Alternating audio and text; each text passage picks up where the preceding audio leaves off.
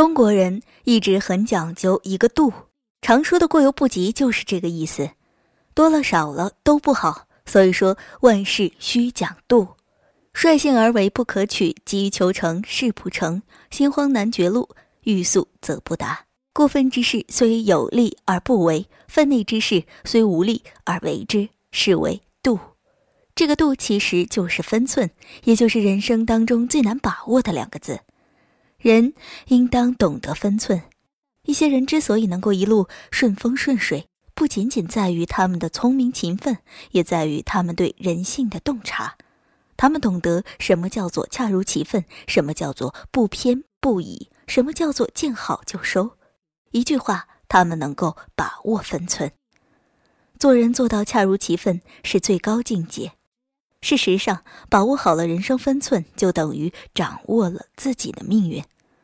做事做到恰到好处，也是人生的一门学问啊。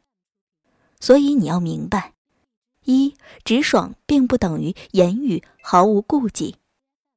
我们说话是要讲究一些技巧的，不要总是把直爽当成口无遮拦的借口，不要总是说“我这人呢就是性子直，你别介意呀”。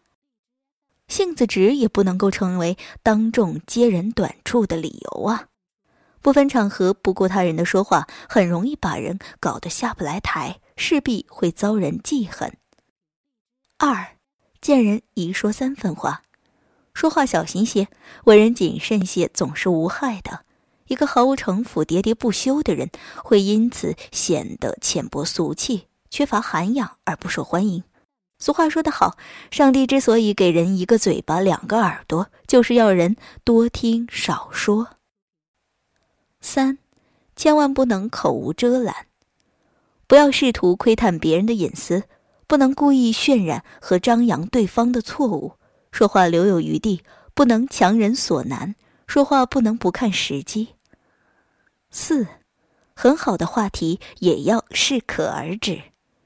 即使是一个很好的题材，说时也要适可而止，不可拖得太长，否则会令人疲倦。